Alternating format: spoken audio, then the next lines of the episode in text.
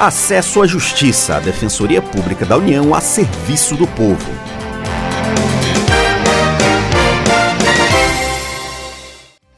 Olá, ouvinte, tudo bem? Eu sou Ademar Rodrigues e estou aqui com a colega Maria Carolina Andrade. Tudo bem, Carol? Olá, Ademar, olá, ouvinte. Nesta edição, a gente fala sobre uma decisão recente do Supremo Tribunal Federal, o STF, que beneficia crianças e adolescentes. É comum que pessoas adultas tenham em casa uma criança ou adolescente que não seja seu filho biológico.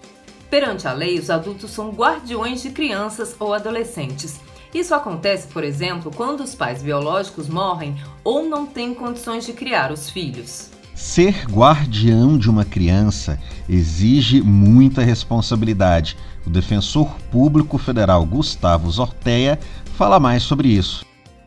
O guardião tem algumas obrigações essenciais que são relacionadas à formação da criança ou adolescente. A guarda ela tem uma acepção, um sentido de desenvolvimento da personalidade, aproximando-se um pouco daquilo que costumeiramente se chama de criação, que envolve não apenas o sustento material, mas também desenvolvimento de valores, conhecimento e referências para a criança ou adolescente. Mas e se o guardião morre e era contribuinte do INSS, a criança ou adolescente tem direito à pensão por morte? Esse direito já era garantido para filhos biológicos. Recentemente, o Supremo Tribunal Federal decidiu que a criança sob guarda também pode receber o benefício. A decisão se deu com a ajuda da Defensoria Pública da União, DPU, órgão público que presta assistência jurídica gratuita para a população de baixa renda, também em casos que chegam ao STF.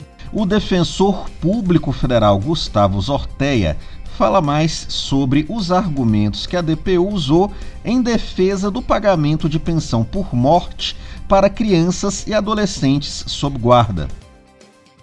Fizemos o seguinte questionamento nesse ponto: se uma criança ou adolescente que está submetido a uma falta, omissão ou abuso dos pais não for dependente do guardião, de quem ela o será? essa proteção previdenciária é essencial à própria subsistência da criança ou adolescente sob guarda.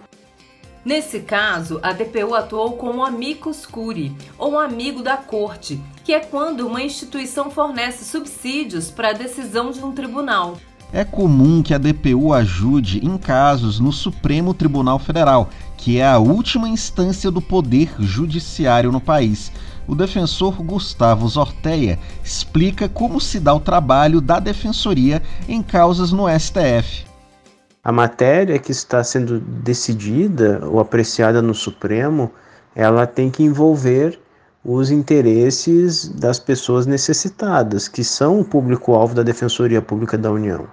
Essas pessoas poderão ser consideradas necessitadas sob viés econômico, mas não só isso, também sob o viés social, e aí estamos falando de grupos socialmente vulnerabilizados.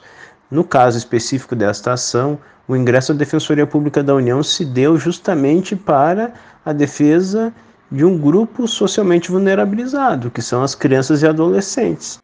Para mais informações sobre o nosso atendimento, acesse o nosso site www.dpu.def.br.